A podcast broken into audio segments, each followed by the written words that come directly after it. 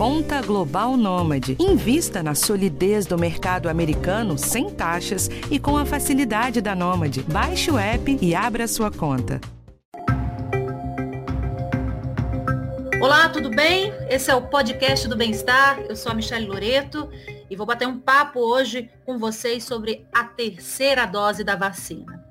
Gente, sete meses depois da aplicação da primeira dose né, da vacina contra a Covid, do aumento das hospitalizações entre os idosos do avanço da variante Delta, um tema começa a ser aí amplamente discutido aqui no Brasil. É a terceira dose. A gente tem a terceira dose aqui no país.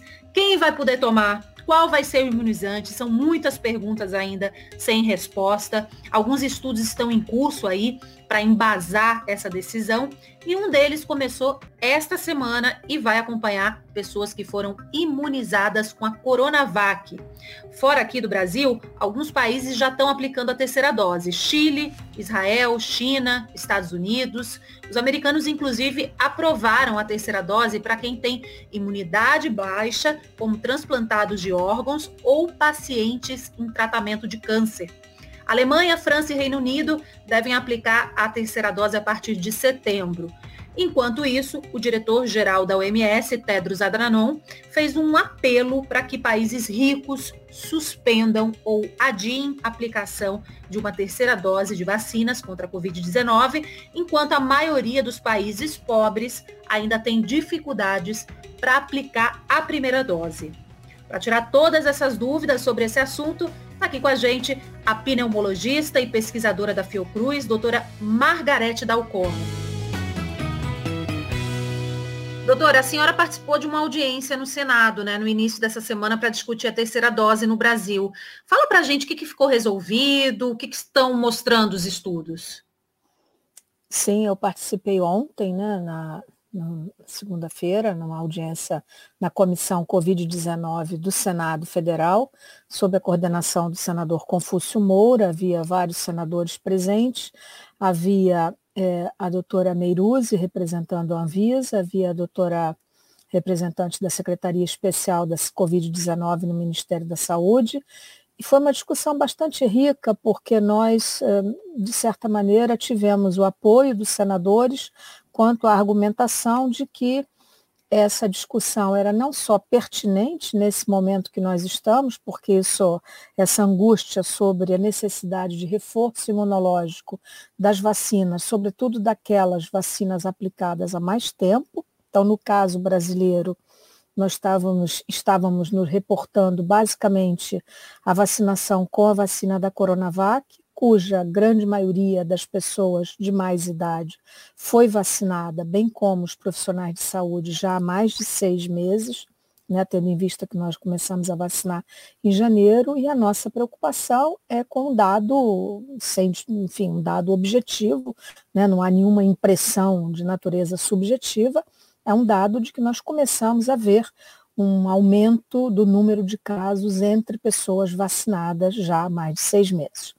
Então, o que nós discutimos, e foi muito rica a discussão, foi a argumentação baseada nos fatos dos estudos que nós já temos, que não são muitos, né, devo reconhecer, ainda falta a geração de muitas informações referentes a isso, por exemplo, é, se nós vamos poder usar vacinas de plataformas heterólogas, se é, será possível essa intercambialidade, como o Brasil já vem fazendo com as pacientes gestantes. Né? O Brasil está acumulando, digamos, uma, uma experiência né, com esse grupo, né, visto que as uhum. grávidas estão tomando uma vacina da AstraZeneca e uma segunda dose da Pfizer, então isso é uma experiência brasileira interessante.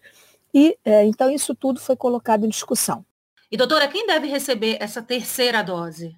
A recomendação que eu particularmente fiz e que fiquei com a impressão de que tivemos a anuência, inclusive, da doutora Meiruzi, da Anvisa, né, e do Ministério da Saúde, ainda sem uma posição muito uh, firmemente decidida quanto a isso, porque eles têm razão, nós precisamos de gerar mais informações de estudos, mas que aquelas pessoas acima de uma determinada idade, e aí nós precisaríamos escalonar se começaríamos a revaciná-las com uma terceira dose a partir de 80 anos e depois chegaríamos até os 70, E um outro grupo de pessoas que também nos preocupa muito, nas quais nós também já começamos a ver uma incidência maior de casos, que são os profissionais de saúde.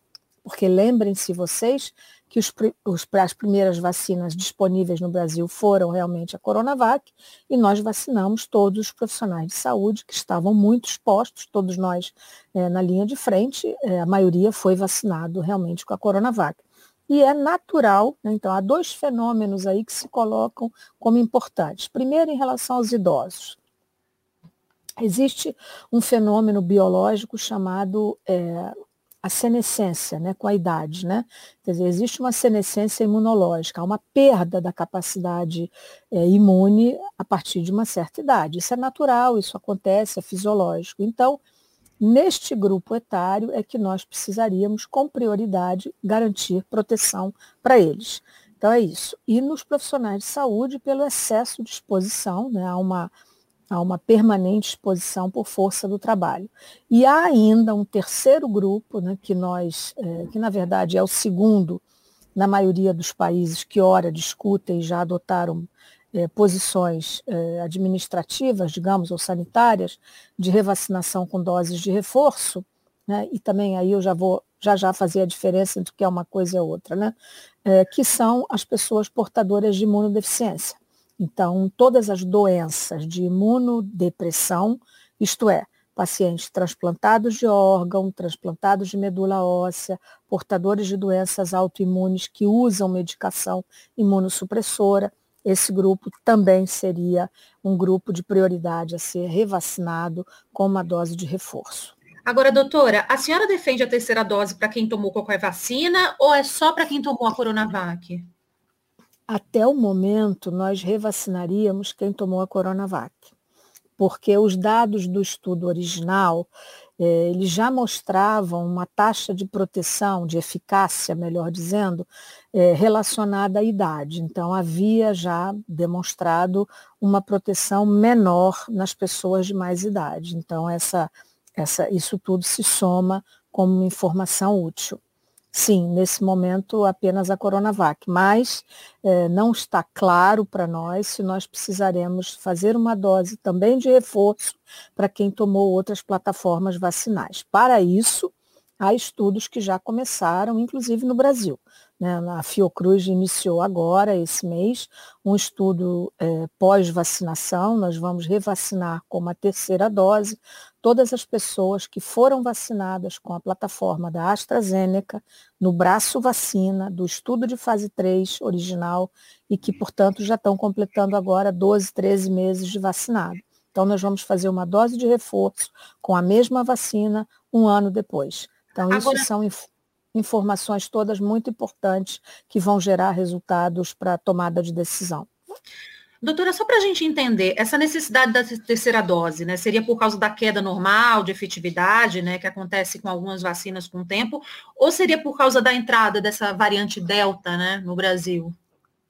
Pelas duas razões e por uma terceira, que me parece mais fundamental ainda, é que nós estamos diante de uma situação nova, completamente nova, um patógeno novo, nós só sabemos que é uma virose de transmissão respiratória, igual a muitas outras. Porém, nada ficou tão pandêmico quanto a Covid-19. Então, nós estamos diante de uma situação que é um grande desafio.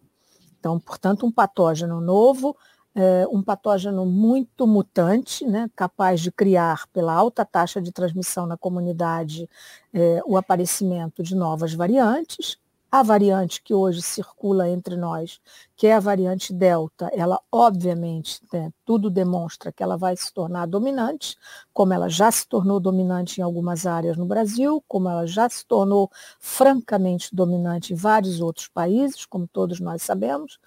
E de modo que, sim, sem dúvida nenhuma, todas essas razões levam a uma necessidade de uma dose de reforço. A questão que se coloca é se essa dose de reforço ela será uma só ou se a, a Covid-19 vai gerar uma necessidade de revacinações com uma periodicidade que ainda teria que ser determinada. Essa resposta nós não sabemos. Agora, é, vai ser com as duas é, primeiras que a pessoa tomou, por exemplo, Coronavac, Coronavac, Coronavac, ou vai ser com uma diferente? Provavelmente será com plataformas homólogas. Né? Isso é o que nesse momento está em discussão. Mas não está é, afastada completamente a possibilidade de se fazer vacinas heterólogas, ou seja, quem usou duas doses da Coronavac, eventualmente poderia ser receber uma dose de reforço de outra vacina, seja Janssen, seja Pfizer, seja AstraZeneca. Isso ainda está em discussão. Né? Nós não temos essa resposta até o momento. Isso precisaria, inclusive, de aprovação pelos órgãos reguladores, pelo PNI, né, pela coordenação do, do, do, do controle é, epidêmico, da vigilância epidemiológica, anuência da Anvisa, tudo isso depende de, não só de variáveis, como de medidas administrativas que precisarão ser tomadas. Ô, doutora Margarete, a vacinação aqui no Brasil, a gente sabe, né, demorou aí para começar, até hoje, volta e meia, a gente tem uma lentidão, né, na vacinação. Qual seria, assim, o deadline, né, ou seja, a data que a gente precisa começar a aplicação da terceira dose para que a população não corra riscos? A gente já sabe disso? Olha, é, de acordo com a, é, agora eu vou dar uma, uma, opinião pessoal de especialista, né? Não tem dado para responder isso, né? A questão é se esse momento que nós estamos vivendo, ele já seria um momento adequado do ponto de vista da proteção das pessoas, eu diria que sim. Né, já seria adequado agora que nós começássemos a exemplo de outros países que já começaram a fazer a utilização de uma dose de reforço, como o Reino Unido, como Israel, como vários outros países, né, inclusive europeus. Né? A França começou, enfim, a Itália está em discussão, provavelmente começa, a Espanha aprovou, mas ainda não começou. Então, existe uma tabela publicada pela Organização Mundial da Saúde que mostra tudo isso com os timings, quem vai começar, quando, e, mas enfim, mas basicamente eu diria que sim, que no Brasil, dado as condições epidemiológicas atuais, já seria. A questão que se coloca é, né, nós, nós, nós não podemos botar uma coisa contra a outra, né? ou seja, ah, então nós vamos deixar de vacinar as pessoas mais jovens é, vamos deixá-las é, e vamos vacinar com prioridade os mais velhos com terceira dose, em detrimento desses outros. Né? A, a minha proposta é, feita ao, ao, Ministério da Saúde, nessa reunião do Senado, foi fazer as duas coisas ao mesmo tempo. Então, para isso, tem que ter muita vacina. O Brasil tem que ter acesso a uma quantidade de doses bem maior do que aquela que tem sido é, utilizada e aplicada. E nós precisamos vacinar muita gente, né? pelo menos 2 milhões por dia, como eu tenho dito muitas vezes. Agora, é justamente isso que eu ia pontuar, né? Se vai ter vacina para todo mundo, porque tem essa questão, né? De vacinar criança e adolescente, ou a terceira dose. É, mas como é que a senhora vê isso, assim? Do, do, no eu, momento eu, atual eu, que a gente está, é possível? É, eu acho que neste momento em que nós estamos, é, se eu tivesse que optar né, para ficar claro, né, eu acho que não pode ser colocado uma situação contra outra. Né? Nós temos que proteger os nossos jovens, porque os nossos jovens são responsáveis por grande mobilidade social, portanto, se contaminam, levam para casa, etc. Então, são, são coisas que não são antagônicas. Nós precisamos é ter muita vacina. O Brasil precisa ter muita vacina disponível, mas se eu precisasse fazer uma escolha estratégica nesse momento, eu daria prioridade a vacinar os idosos revacinar com uma dose de reforço os idosos, em detrimento das crianças e dos mais jovens, neste momento, né, e os profissionais de saúde que foram vacinados há mais de seis meses, porque essas pessoas estão muito expostas e precisam de proteção, e aqueles portadores de imunodeficiências. Agora, doutora, a senhora falou sobre isso, só para quem está ouvindo a gente ficar claro, né? Existe uma diferença entre revacinação e terceira dose, né? Que é o que está sendo discutido agora. Exatamente, existe uma diferença. Então, assim, é, eu, eu, talvez não tenha sido explícita o suficiente, mas assim, uma dose de reforço agora, ou uma terceira dose, é uma dose de resgatar um pouco a imunidade que foi diminuindo, né, ela foi se reduzindo ao longo do tempo. Então, nós estamos em fim de agosto, as pessoas foram vacinadas em janeiro, fevereiro, a imunidade caiu. A imunidade caiu e caiu, sobretudo, naqueles mais velhos, por, por esse fenômeno que eu, já, que eu já defini como imunossenescência, né? a perda da capacidade imunológica gerada pela idade. A outra questão, que é conceitual, é a revacinação. Revacinação pode ser uma revacinação, revacinação anual, como é feito, por exemplo, para a gripe, em que as vacinas, ou revacinação quadrienal, trienal, bienal, depende. Então, então assim, essa resposta de qual, como será o ritmo, ou se sim, né, se nós precisaremos nos revacinar com regularidade contra a Covid-19, essa não está dada ainda. Né? Isso é para todo mundo. Isso Todas as idades. Pra, isso seria para todo mundo. Quer dizer, a questão que se coloca aí é quando que nós teremos vacinas, né? E aí é uma conjectura que eu estou formulando, né, pessoal e, e digamos biologicamente, né? Eu estou falando em coisas plausíveis, né, do ponto de vista biológico, nós certamente teremos vacinas de segunda geração para a Covid-19 daqui a algum tempo, não tenho dúvida. Né? Há plataformas que guardam uma capacidade plástica, digamos assim, né? uma plasticidade que vai permitir que elas sejam aprimoradas no sentido de, de fazerem esse, esse, esse estoque, digamos, de vacina de segunda geração. Neste momento, a questão que se coloca em todo o mundo não é revacinação, e sim uma dose de reforço. Doutora, é, com toda a sua experiência, né? Com tudo que está acontecendo, as pessoas acabam é, colocando em xeque, algumas pessoas, a, a, o poder da vacina, né? Olha só, ficou doente, tomou vacina. Eu queria que a senhora reforçasse aqui para quem está nos ouvindo a importância, sim, de vacinar.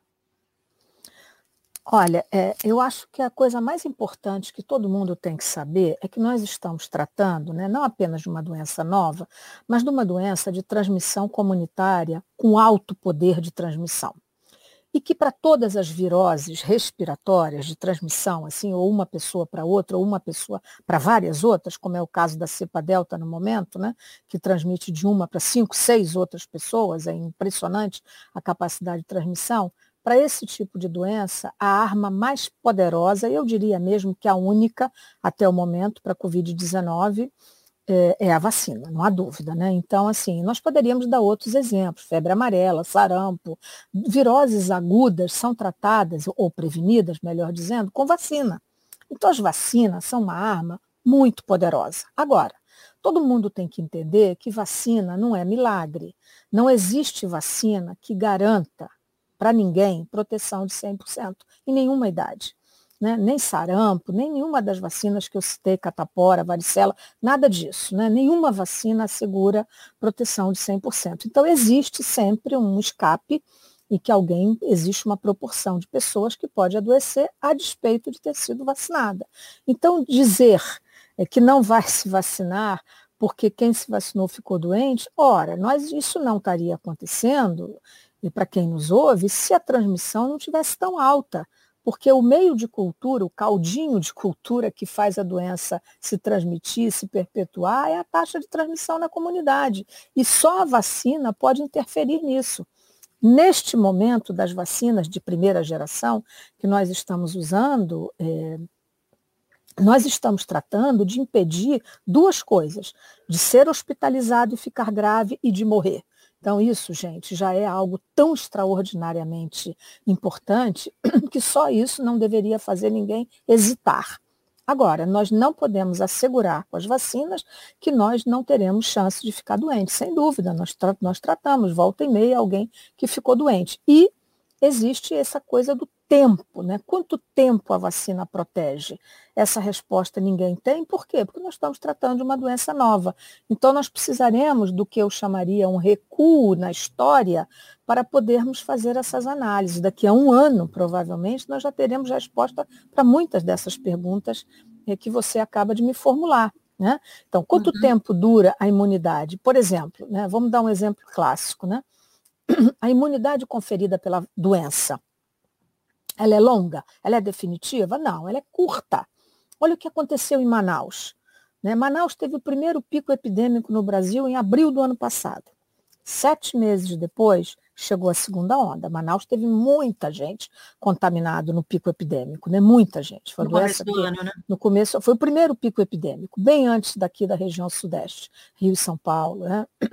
E o que, que aconteceu sete meses depois? Ninguém mais tinha imunidade da doença, todo mundo ficou doente de novo teve Sim. outra mortandade, a situação. Então, o estado do Amazonas, basicamente Manaus, prova que não há imunidade duradoura conferida pela doença, o que torna o discurso de que todo mundo tinha que ficar doente para ganhar imunidade um absurdo, é, além de falacioso, ele não é verdadeiro, não, enfim, de modo algum. Então, o que, que assegura é, imunidade mais longa? Vacina. Então, assim, não há dúvida, é, não, não tem, é, é um raciocínio fácil. Com certeza, por isso que a gente sempre está falando vacina sim, e por favor, Tome a segunda dose, se a sua vacina é de segunda dose, não deixe de tomar, porque é muito importante. Eu queria lembrar isso, sabe? Assim, é, todas as vacinas que foram concebidas em duas doses foram estudadas. Então, nós sabemos que algumas delas garante uma imunidade de uns 60%, 70% na primeira dose. Mas quando você toma a segunda, essa imunidade pula para 90%, 80 e tantos por cento. Então, gente, vacina de duas doses é para tomar duas doses. E só há uma vacina que é de uma dose, que é a vacina da Janssen. As outras todas são em duas doses. Então, faltar a primeira dose, não se iludam, vocês não estariam devidamente protegidos. Então, se você está aí, já passou a sua segunda dose, por favor, vá ao posto de saúde procurar essa sua segunda dose. Doutora Margarete, muito obrigada pela participação aqui no nosso podcast do Bem-Estar. Um prazer. No podcast do Bem-Estar, toda quarta-feira tem assunto novo. E esse podcast teve roteiro e apresentação minha, Michele Loreto, produção e gravação da Ana Amélia Bazella, direção da Karina Dorigo e edição do Guilherme Amatucci. Tchau, tchau. Até a próxima. Um cheiro.